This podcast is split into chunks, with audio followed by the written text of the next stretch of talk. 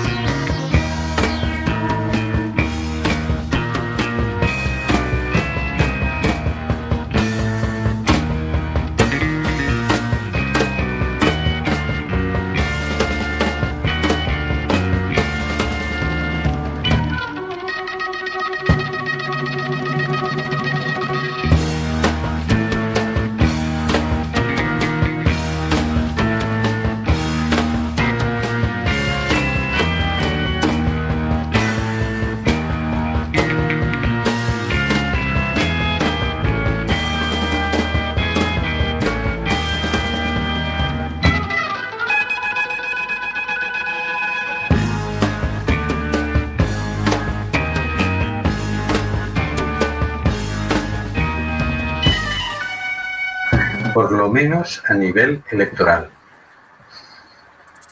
Sobre las confluencias, lo que irrumpió como las candidaturas de la gente no tardó en convertirse en cúpulas partidistas tan desconectadas de la gente como cualquier partido tradicional. No se han desarrollado mecanismos de participación ciudadana ni vínculos con los movimientos sociales. Lejos de desarrollar la democracia interna, han desarrollado un esquema más vertical y menos participativo que el de los partidos tradicionales. Han terminado ocupando el espacio electoral de Izquierda Unida. Eso, en Galicia, equivale a cero escaños. Sin embargo, hay que reconocer que han mostrado mayor cercanía y receptividad a los movimientos sociales de los que provenía parte de su núcleo orgánico que los partidos tradicionales. Estos, a su vez, mientras articulaban su propio relevo generacional, también se han vuelto más receptivos a los movimientos sociales. Pero los movimientos sociales no han aprovechado el cambio de mentalidad de los partidos para avanzar. Se han mantenido a la misma distancia que estaban. No han penetrado en los partidos con sus propuestas y sus reivindicaciones.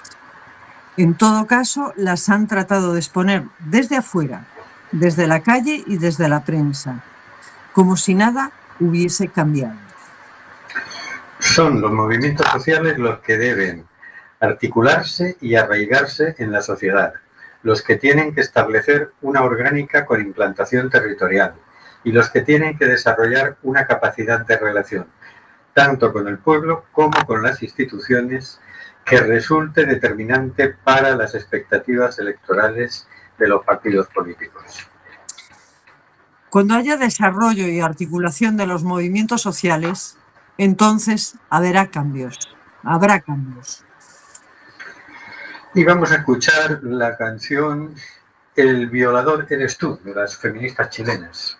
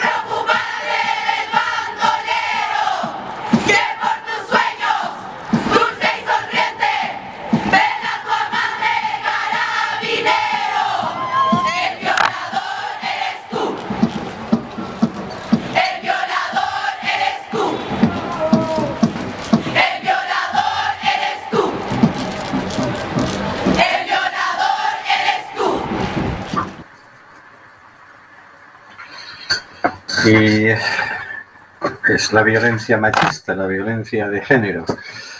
la violencia que recorre desde el comportamiento individual y que está arraigada en la policía, en el poder judicial, en los gobiernos. Es una cosa que el violador es el sistema. Bueno, vamos a la sección de noticias. Tenemos una noticia simpática para empezar. Los mexicanos temen el contagio de Estados Unidos y bloquean las carreteras fronterizas. Esta noticia fue publicada por La Razón, firmada por Daniel Blanco Esteban desde Ciudad de México el 13 de julio de 2020. A pesar de que su país es el más afectado del mundo por el coronavirus, Donald Trump volvió a sorprender con una de sus afirmaciones difíciles de calificar. En una comparecencia desde Florida dijo que estarían inundados por el nuevo virus de no ser por el muro que ordenó levantar en la frontera con México. Especialmente por el COVID-19, somos muy afortunados de que el muro se esté construyendo, si no estaríamos inundados, porque ellos tienen graves problemas, dijo Trump. La realidad es algo distinta y está dejando escenas impensables hace unos meses. Ahora son los mexicanos de los pueblos fronterizos quienes rechazan a los estadounidenses que llegan del norte por miedo a contagiarse. El pasado fin de semana, habitantes de Sonoita, en el estado de Sonora y situado frente a Lukeville, en Arizona, bloquearon con sus vehículos la carretera que lleva a las playas muy populares entre los turistas. Estados Unidos sigue siendo el país más golpeado por el coronavirus, con más de 3 millones de casos y más de 135.000 muertos. El sábado registró un nuevo récord de contagios diarios, 66.000. Un mes después de que iniciase el proceso de reapertura que se ha traducido en importantes rebrotes. Aunque en México la situación también es mala, casi 6.900 contagios en las últimas 24 horas y datos oficiales muy por debajo de los reales, la peor parte se la lleva el área metropolitana de la capital, mientras que los estados del norte se mantienen más controlados, al contrario que sus vecinos del lado estadounidense, que lideran los repuntes. En Arizona, Texas, California y Florida, los contagios están aumentando de forma preocupante. Hasta aquí la noticia. Así que al final la valla va a servir para que los estadounidenses no salten a México, ¿no? Así hay un dicho muy, muy significativo que Dios escribe con, con, letras torcidas o con líneas torcidas o algo así, ¿no? Es como que todo, que todo parece de una manera y resulta que eh, puede, puede dársele la vuelta muy fácilmente en cuestión de momentos. doblemente gracioso resulta que encima Donald Trump trate de vender la moto de que menos mal que he hecho el muro, que si no nos estarían inundando los mexicanos de coronavirus. Que dices, oye, si tienen mucho más coronavirus tú que ellos. Sí, yo me pregunto si la gente que le sigue y que le escucha se creerá sus mentiras todo el rato, ¿no? No lo sé, eh, con, con este tema de las fake news y todo eso, mm, en principio lo lo que dicen todos los que estudian el fenómeno es que en realidad a la gente le da igual. No, es que, no es que se lo crean y se lo dejen de creer, les sirve para seguir haciendo, haciéndose los machotes, ¿no? Y entonces pues toman el argumento aunque sea un argumento absurdo, ¿no? Entonces pues bueno, creo que el Donald Trump sabe de eso y lo utiliza sabiamente, ¿no? Claro, visto desde aquí nos resulta ridículo, pero dentro de su pelea, pues es útil. En fin, vamos a otra situación paradójica. Las comunidades autónomas imponen a los migrantes protocolos contra el COVID-19 más estrictos que a los turistas. Publicado por Infolibre el domingo pasado. Aunque las fronteras españolas se abrieron al resto de Europa el pasado 1 de julio, la llegada de extranjeros al país nunca paró. porque el flujo de llegada de pateras, aunque reducido, no cesó en los meses de estado de alarma. Sin embargo, ahora los migrantes deben enfrentarse a protocolos contra el COVID-19 más estrictos que los turistas europeos. En todo caso, España mantiene cerradas las fronteras con Marruecos, Argelia y Mauritania, de donde suelen proceder este tipo de embarcaciones, según informa Europa Press. Durante el estado de alarma, el Ministerio de Inclusión, Seguridad Social y Migraciones trasladó a las autonomías un protocolo a seguir para los inmigrantes, en el que se establecía que estos, como cualquier otro extranjero, debían cumplir una cuarentena de 14 días. Si se debe cambiar de provincia durante el aislamiento, en el caso de que fuera necesario y siempre cumpliendo con las medidas de prevención del COVID-19, en cuanto a los test se pedía solo en el caso de que la persona presentara síntomas.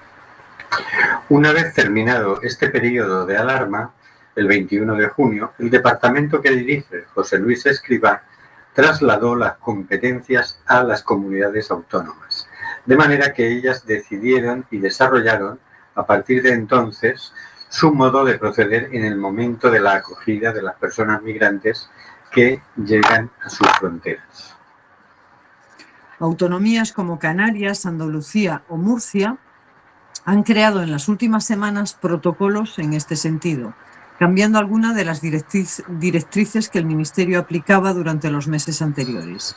Así se eliminó la cuarentena de 14 días que se exigía a todo extranjero, igual que se hizo con los turistas, y se limitó a aquellas, a aquellas personas con síntomas o cercanas a un positivo. Sin embargo, se endureció la realización de pruebas PCR, que pasaron a ser obligatorias para toda aquella persona que llegara a través de pateras a territorio nacional, independientemente de que presente síntomas compatibles con el coronavirus o no. Desde diferentes ONGs como la Asociación Pro Derechos Humanos de Andalucía o la Comisión Española de Ayuda al Refugiado, se ha, se ha, denunciado que se exige un mayor control a los inmigrantes que a los turistas que llegan al país ya sea por tierra, mar y aire, ya que a estas personas no, no se les obliga a pasar por las pruebas de detención de la enfermedad. O sea que tenemos extranjeros, como siempre, de dos categorías, unos poquitos inmigrantes que llegan en pateras, como son pobres hay que hacerles el PCR. Y la inmensa mayoría, que son millones que vienen a gastar dinero, como vienen a gastar dinero, pasa usted que tiene muy que tiene cara de estar sano y ahí vamos. Siempre el dinero mm, es como manifiestan el dinero por encima de las personas. además es la misma línea de, pensamiento que a los migrantes que vienen a trabajar y que están trabajando en el sur con las cosechas de, con la recogida de fresas, etcétera, etcétera, que están viviendo en condiciones eh, espantosas, ¿sí? Eh, además se les eh, hace un control mayor, o sea, se les, se les acusa ¿no? de que ellos son los que están contagiando con el COVID. Es como algo, bueno, son paradojas mm, de, de que no encuentro un calificativo adecuado, ¿no? Sí, porque cualquier calificativo que le pongas va a sonar feo. Sí, es muy feo, es muy feo. Entonces, bueno, esa es la línea de pensamiento y que, por desgracia hoy en día prevalece, aunque está muy cuestionada por millones, por muchas personas, ¿no? Por lo tanto, he ahí la esperanza. Sí, como siempre, tenemos que ir eh, creando opinión, bueno, facilitando por lo menos la información para, que se, cada cual se forme su opinión, ¿no? Es decir, este hecho de que a los que llegan en patera se les haga la prueba y a los que llegan en avión o en tren o, en barco no se les haga la prueba, pues es muy llamativo. unos son sospechosos y los otros no. En realidad todos entendemos que detrás está que se está queriendo abrir la puerta al turismo, vamos, con desesperación, con ansiedad, porque es, una, la principal industria del país, ¿no? Y si empieza a haber problemas de saturación en los aeropuertos, etcétera, pues podría influir en que viniera menos turismo. Entonces, la pelea ahora es atraer el máximo de turismo, ¿no? Pero claro, ¿a costa de qué? ¿Qué es lo que podemos todos prever que va a pasar si no se les hacen las correspondientes pruebas a, todo, a los millones de turistas que, que vienen? Pues un rebrote detrás de otro, es evidente. Es decir, que tenemos el, una segunda oleada eh, a mitad de verano en todo el país. Y eso no parece que preocupe demasiado. Sí. Mm, Tampoco parece que haya que ser científico para, para darse cuenta, ¿no? Pero eso es lo que, lo que están haciendo. Mucha ansiedad por abrir las fronteras a uno y cerrárselas a otro, ¿no? Es. Bueno, Así es. lo que hay. ¿no? La discriminación manifiesta, ¿no? Es Bueno. la, la porofobia, el temor a los pobres, ¿no? El odio a los pobres, porque al final la distinción es entre ricos y pobres. Los, los, los turistas pobres, digamos, los que no vienen a gastar dinero sino a trabajar, son mal recibidos. Y los que vienen a gastar dinero, vamos, con, lo- con los brazos abiertos. ¿no? Bueno, vamos.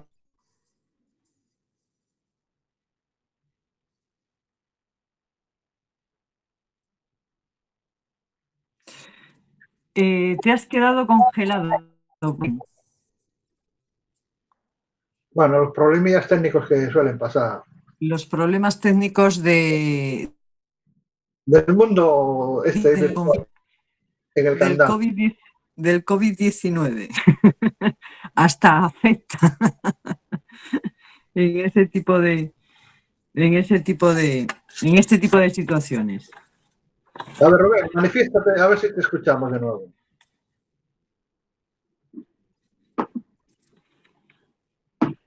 Parece que todavía no parece que todavía no le escuchamos. Sigue hablando, Marisa, sigue hablando.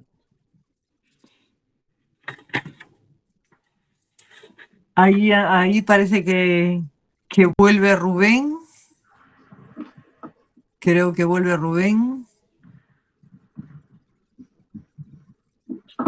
Bueno, estamos, Bueno, puedes seguir leyendo alguna noticia más, ¿no? Estamos, pasamos a la siguiente noticia. Un nuevo informe documenta violaciones de los derechos humanos y urge a su cierre.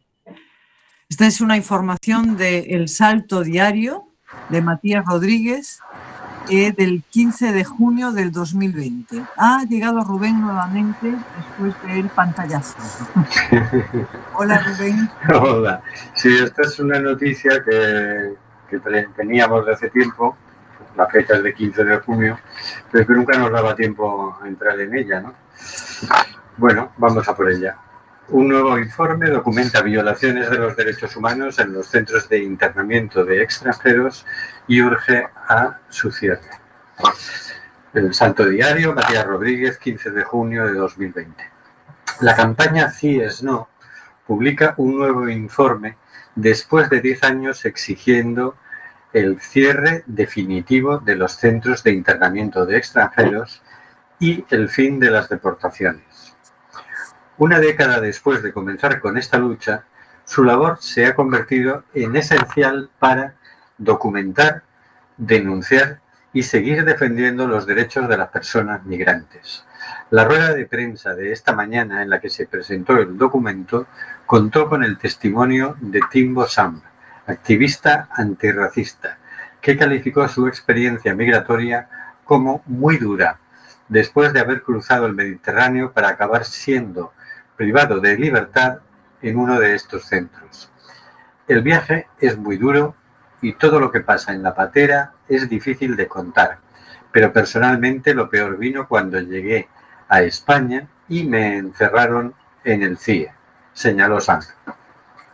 No hay nada que celebrar. La existencia de estas cárceles racistas donde se recluye a personas que no han cometido ningún delito en condiciones inhumanas y sometidas en muchos casos a abusos y malos tratos, continúa siendo una triste realidad. Arranca el informe en el que se documentan las múltiples vulneraciones de derechos ocurridas durante los últimos años en el CIE de Zapadores en Valencia. Entre sus muros nos hemos encontrado a chicos que denuncian violencia policial, a víctimas de trata, a menores, a personas gravemente enfermas. Añaden después de 10 años de activismo en la conocida Puerta Azul de Zapadores. En el prólogo, la activista Elimane Ndirane adelanta la necesidad del cierre de los centros de internamiento de extranjeros.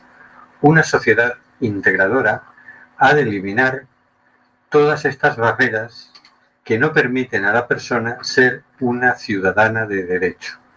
Y este proceso, obviamente, pasa por el cierre del CIE de Zapadores y de todos los CIE del Estado español.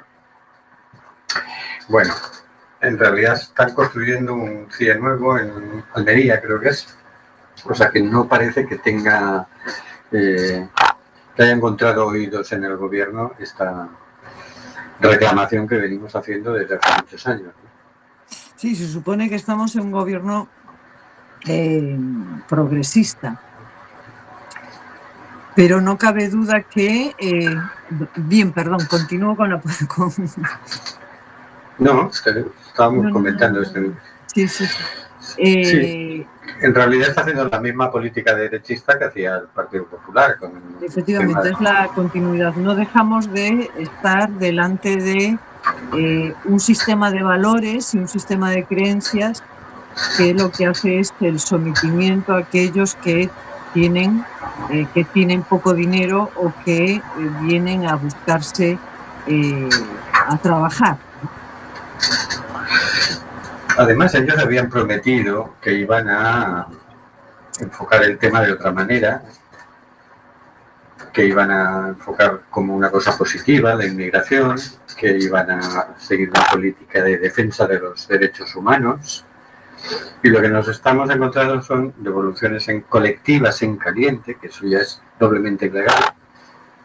Es ilegal hacer una devolución en caliente de una persona porque esa persona tiene derecho a solicitar asilo, por ejemplo, y asistencia letrada, pero es que encima colectivas ya son más. Se les ha devuelto a... Mm,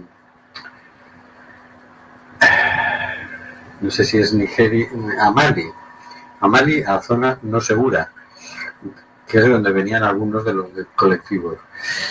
Eh, con las vallas sí, parece que se van a quitar las concertinas, pero se va a añadir altura a la valla y, se, vamos, se está tecnologizando la valla, se está haciendo más, más eficaz. Con el tema de la ley de extranjería, ni de momento ni, ni hablar de tocarla. Con el tema de refugiados tampoco se ha visto ningún cambio en la política. ¿En qué ha cambiado la política de este gobierno de izquierdas con respecto al anterior gobierno de derechas? Parece que es que la hacen incluso más cruel. No, parece que, estén cumpliendo con lo prometido, no se ve mayor defensa de los derechos humanos. Vamos a ver si en algún momento hacen, hacen algo. No perdemos la esperanza, pero de momento no tenemos más remedio que denunciar que no, que están incumpliendo lo prometido y que están haciendo la misma política pérfida que hacía el Partido Popular, que no se respeta ni el derecho a la libre circulación, ni se respeta los derechos humanos, ni nada. Lo que no entiendo es, eh, desde diferentes organizaciones muy respetadas a nivel internacional, nacional y demás, lo que se está diciendo es que necesitamos, ya desde el punto de vista más egoísta, necesitamos eh, gente migrante, gente de otros lugares, porque en España la población es cada vez mayor, en Galicia sabemos que ese problema existe y que eh, no, vamos a, no, no, se van a poder pagar las pensiones de los siguientes, eh, de, las siguientes generaciones, ¿no? Entonces, ellos esos datos los tienen encima de la mesa, ¿no? Y, han hablado incluso de ellos. Eh, pero siguen con, la misma, con las mismas medidas. Europa también es consciente del problema que se enfrenta, porque no solamente España, en toda Europa tenemos un problema eh, de una población envejecida.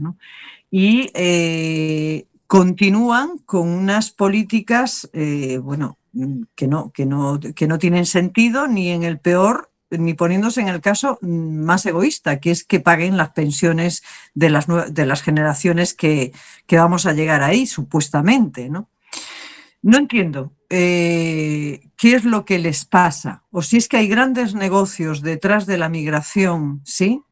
Por lo tanto, no interesa soltar esos negocios, ¿sí? Y son más lucrativos para ellos que lo que pueda pasar a futuro o no tienen valentía para llevar a cabo medidas que pueden ser mal miradas. No entiendo bien qué es lo que sucede, sabiendo que tenemos un grave problema de población envejecida.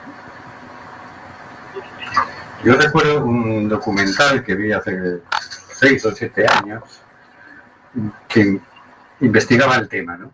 y veía estas contradicciones y en un momento dado le preguntaban a un funcionario de la Unión Europea si es que no tenía solución. Y el funcionario contestaba, sí que tiene solución. Pasa que cualquier solución que encuentres no es una solución que, la resuelva, que resuelva el problema en dos años, tres años, en cuatro años, en lo que dura una legislatura. Entonces nadie se pone a trabajar en una solución que va a dar sus frutos dentro de dos o tres legislaturas. Entonces, eso es lo que decía ese funcionario, ¿no? Es decir, esa visión cortoplacista de que tengo que hacer cosas que me den votos rápidamente, pues seguramente está influyendo, También supongo que está influyendo ahora mismo eh, el hecho de, que este es un tema delicado, que quien mejor lo aprovecha es Vox, con su rechazo a la inmigración y tal, y muchos partidos mm, a mi entender equivocadamente, prefieren esconder el tema. De hecho, veíamos en el programa anterior cómo había desaparecido el tema de los programas de los principales partidos políticos, muchos de los cuales, por ejemplo, forman parte de la red Acampa, es decir, están participando en una red de apoyo a los refugiados y, sin embargo no aparece en sus programas el tema. Mm, es muy llamativo. Para mí resulta muy llamativo y resulta un toque de atención. ¿no? no puede seguir pasando en próximas elecciones. Entonces, tal vez sea que prefieren no mencionar a la bicha para que no salte Vox a decir cosas. ¿no? Es un tema que a lo mejor ellos calculan que eh, salen perdiendo si sacan el tema, ¿no? por mucha razón que tengan. Pero bueno, visto lo que está haciendo el gobierno, no parece que sea solo una cosa de no sacar el tema, sino que a la hora de hacer políticas, por lo que sea, también siguen condicionados. Y efectivamente, eh, el actual ministro eh, José Luis Escribá sí planteaba que era necesario eh, traer inmigrantes precisamente para resolver el tema de pensiones. Y él había hecho un estudio en el organismo en que trabajaba anteriormente, habían llegado a esa misma conclusión. Entonces prometí hacer una política en ese sentido, ¿no? Pero mm, todavía no ha empezado, por eso digo, no perdemos la esperanza porque entendemos que sí que hay quien piensa en, el tema, lo enfoca en esa dirección, pero quizás no ha dado tiempo, quizás eh, ha estado muy entretenido con el ingreso mínimo vital, con otros temas más urgentes y todavía no ha podido meterle mano a ese asunto, ¿no?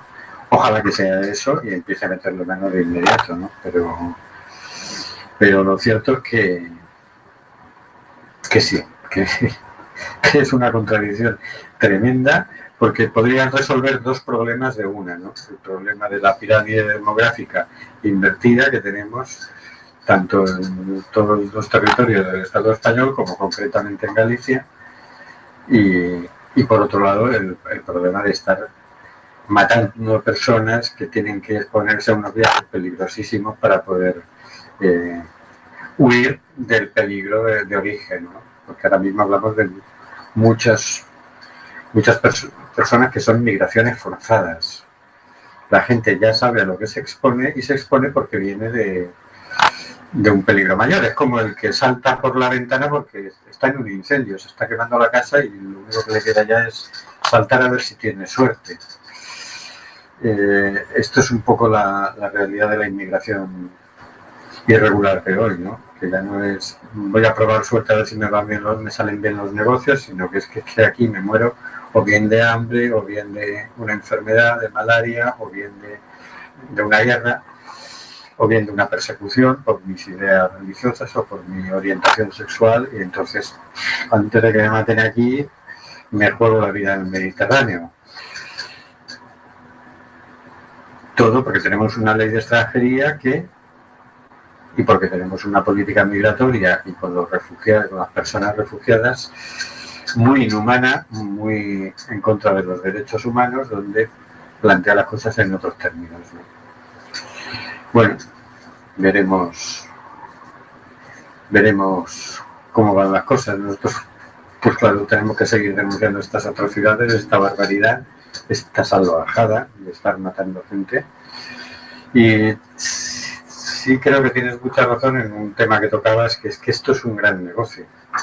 El negocio de las vallas, el mantenimiento de las vallas, el negocio de las armas eh, que se con las que se pertrecha a, los ejércitos que controlan el Mediterráneo.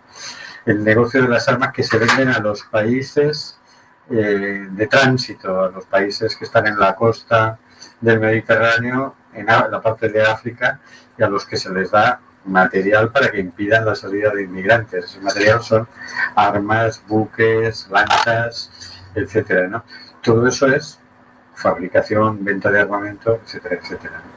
Pues eso es un negocio grande. Eh, próximamente traeremos un, un estudio que revela que es mucho más el dinero que se gasta en eso que el que se gasta en atender aquí a las personas migrantes y refugiadas. Es decir, si tener un centro de acogida, si ir a recoger los, el salvamento marítimo, todo eso, pues es dinero que gastamos. Eh, si a una persona que se le da asilo durante seis meses se le mantiene, etcétera, pues todo eso tiene un pequeño coste. Comparado con el inmenso coste que tiene lo que ellos llaman proteger las fronteras, como si ellos al pasar estropearan la frontera, no, se entiende qué es proteger las fronteras, eh, pues claro, es una, es una barbaridad. La única explicación es que eso es un negocio, que los que hacen ese negocio son un lobby que presiona a los gobiernos y que por lo tanto prefieren no tocarlo.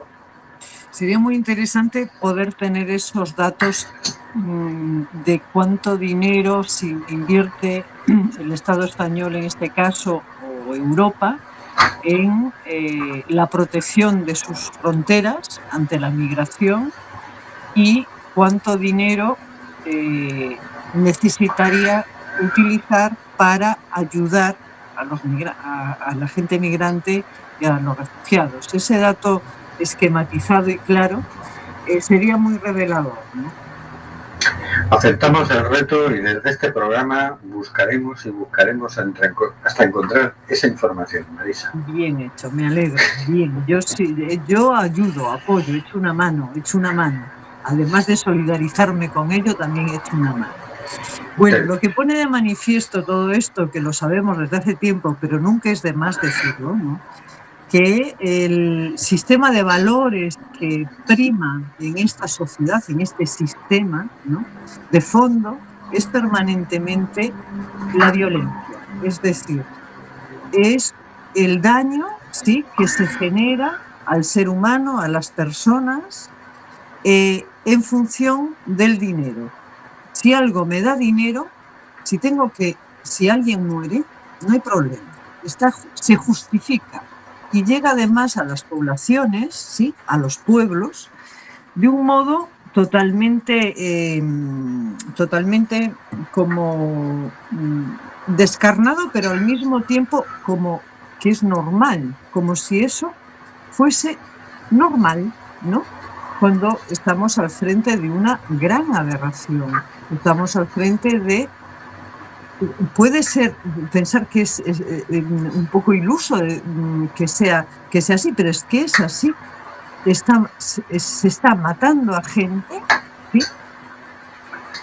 porque llega a Europa, ¿no? Y además se están se le está robando a los países de donde viene la gente migrante, se les está robando, Occidente les está robando sus materias primas y su riqueza. Eso es una visión eh, que tiene datos claros y concretos, ¿no? Entonces, Sí. bueno, en síntesis y para no enrollarme, es el, eh, es el, el sistema de valores que funciona en este sistema, es totalmente inhumano, es eh, escarnadamente peligroso, es, es algo muy, muy feo y dañino. ¿no? Y, no se, y se cuenta una media verdad que ayuda a calmar las conciencias de algunos. Eso diría para sintetizar. ¿no? Yo te lo sintetizaría como que se mata gente para hacer negocio. Así es. Así es. Bien. Habíamos empezado hace dos programas eh, un artículo que se titulaba Razones por las que una regularización de inmigrantes nos beneficia a todos. Y no nos dio tiempo a dar todas las razones. Vamos a ver si nos da tiempo a dar un par de razones más. Había una razón, que es la número 3, que decía, una regularización masiva no es una novedad en España. En el año 2005, el gobierno de José Luis Rodríguez Zapatero acometió una con los requisitos de acreditar una permanencia de dos años en el país, carecer de antecedentes penales y demostrar una relación laboral. En aquella ocasión, en plena bonanza económica, la idea era permitir que la mano de obra migrante saliera de los márgenes para poder cotizar y aumentar los ingresos del Estado. Yo diría más, es decir, en el anterior gobierno de Aznar, siendo Rajoy el ministro de Interior, también hizo una regular- regularización de inmigrantes. De hecho, en esa campaña electoral en la que salió Zapatero, 40 minutos de- del, debate eh, fueron en las que eh, el uno le echaba en cara al otro la regularización que había hecho y cómo lo había hecho, lo cual fue, resultó penoso. Es decir, para una cosa que hacen bien, que era una regularización, resulta que ambos ahora no querían saber nada de lo que habían hecho, ni el uno ni el otro. Y los dos lo habían hecho. Es lo que estamos pidiendo más de mil organizaciones hoy, que es una regularización, porque si no se quedan fuera de juego. Se calcula que unas 600.000 personas que no tendrían derecho ni, ni siquiera al ingreso mínimo vital, ni derecho a trabajar, porque es que ellos a lo que vienen es a trabajar. ¿eh? Vamos a por la 4.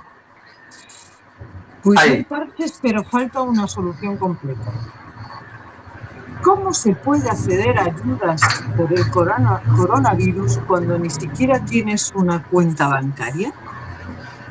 La pregunta tiene respuesta y hay ejemplos de que, de que con voluntad política se pueden implementar soluciones como ha ocurrido en Canarias o Baleares. El gobierno Balear decidió otorgar subvenciones directas a organizaciones sociales para que luego éstas abonaran la cantidad equivalente a la renta social a las personas beneficiarias de la medida. Por su parte, el Ejecutivo Canario ha desarrollado un sistema que permite hacer el ingreso por medio de una tarjeta prepago a través de entidades sociales como en Baleares. Ambas medidas son parches para cubrir una necesidad que se da no solo en esos dos territorios, sino a nivel nacional, por diversos motivos, entre los que la falta de documentación ocupa un papel central, la población migrante vive en peores condiciones que el resto, lo que hace que el impacto de esta crisis sea especialmente virulento. Garantizar la supervivencia va más allá de la solidaridad de vecinos y vecinas o de la labor de organizaciones como el Comité de Emergencia Antirracista o la Red de Cuidados Antirracista en Barcelona, sino que tiene que partir de un gobierno que con sus herramientas del Estado debe ocuparse de no dejar a nadie atrás como ha prometido. efectivamente. Aquí en Galicia a nadie se le ocurrió este tipo de medidas y doy fe de que también es muy difícil para algunos abrir una cuenta bancaria. Vamos a por la quinta. Más de mil entidades lo están pidiendo. La petición, de una regularización es un clamor social que el gobierno debe atender. Desde el inicio de la pandemia, más de mil entidades sociales, muchas de ellas que trabajan con la población migrante en primera línea y que conocen el tema profundamente, se han sumado a la campaña Regularización Ya. Sostienen que su objetivo es defender una sociedad que ponga la vida y los cuidados de todas las personas en el centro, sin que la situación administrativa irregular suponga una exclusión. Entre sus propuestas, además de una regularización extraordinaria, amplia, urgente y de carácter permanente para las personas en situación administrativa irregular, la petición de la resolución favorable de las autorizaciones de residencia en trámite o la liberación de las personas que se encuentran en los centros de estancia temporal de, para inmigrantes, los CETI para garantizar su salud.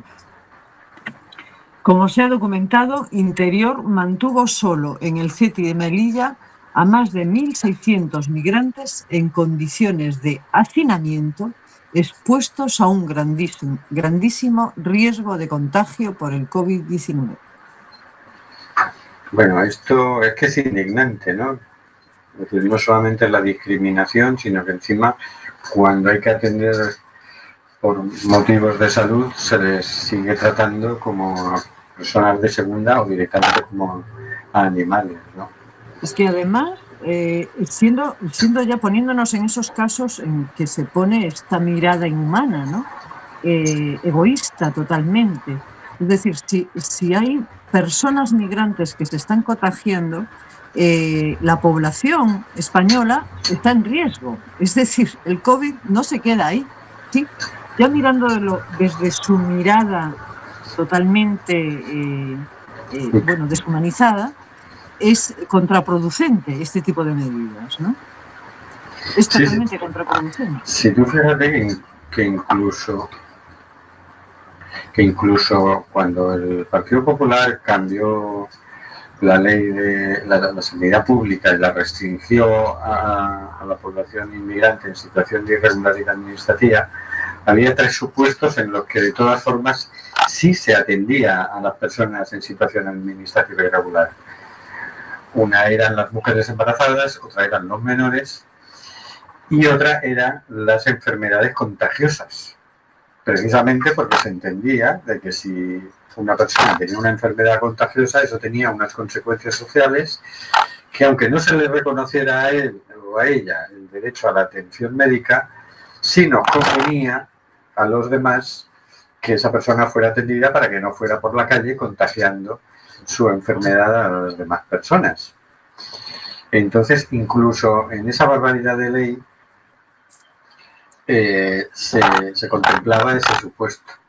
Entonces, en la situación actual, mantenerlos en condiciones peligrosas es del género cretino.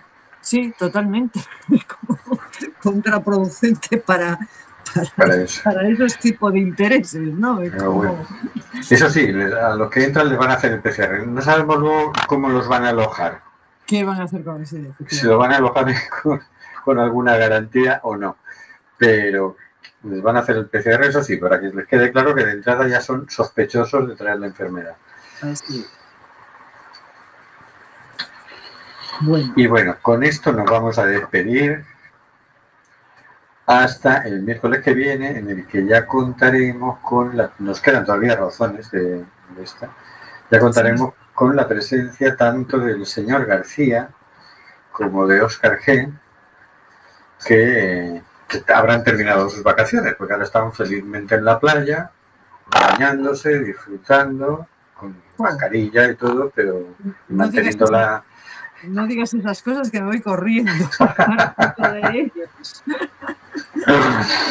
Pero ellos ya vuelven, ya van a estar aquí en el próximo programa. Así que con esto nos despedimos hasta el próximo miércoles. No olvidéis que tenemos un blog, consultadlo cada día por si hubiera alguna novedad. Eh, tenemos una red social en Facebook, otra en Twitter, otra en Instagram y que a través de ellas nos podéis hacer llegar vuestras recomendaciones, sugerencias, etcétera. Hasta luego, Carlos. Bueno, así que dejamos a nuestros oyentes con la, con la cosa de cómo seguirán las, las, las importantes medidas que estábamos hablando. Pero bueno, también está bien dejar un poco del el, el caramelo ahí en la boca. Así que nada, hasta la semana que viene, amigos. Hasta luego, Marisa. Hasta luego, amigas y amigos. Y mientras empezamos a escuchar la melodía de despedida, hasta luego, queridas y queridos oyentes.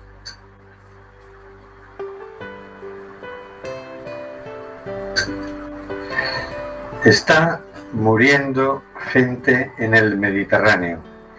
Nosotros hacemos este programa. ¿Qué vas a hacer tú?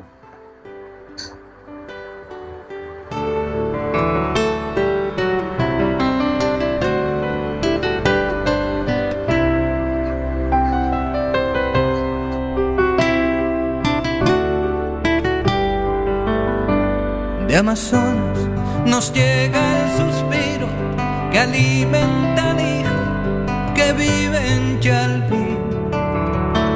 Y en Namibia se escucha el ronquido inquieto y dormido del nevado del Ruiz. Mientras que hoy la pampa abraza Berlín. Coliseo despierta New York. Chacareras bebiendo de un far, soleares de un tan y una isa de un son. Y una quena con gaita escocesa bailaban en la clave de un djembe y un bongo. Hoy el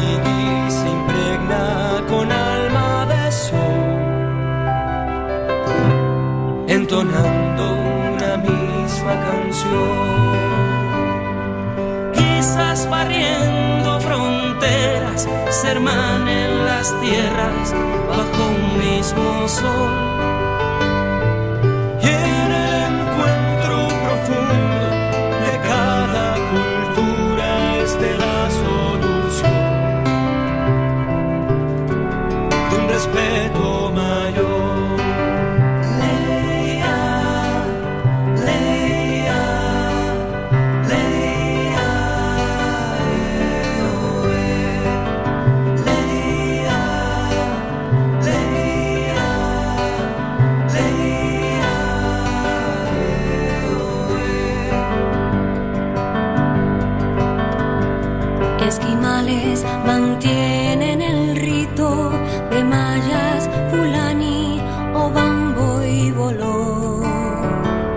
En la sangre del Inca cohabitan ancestros bantúes, bereber y zulú.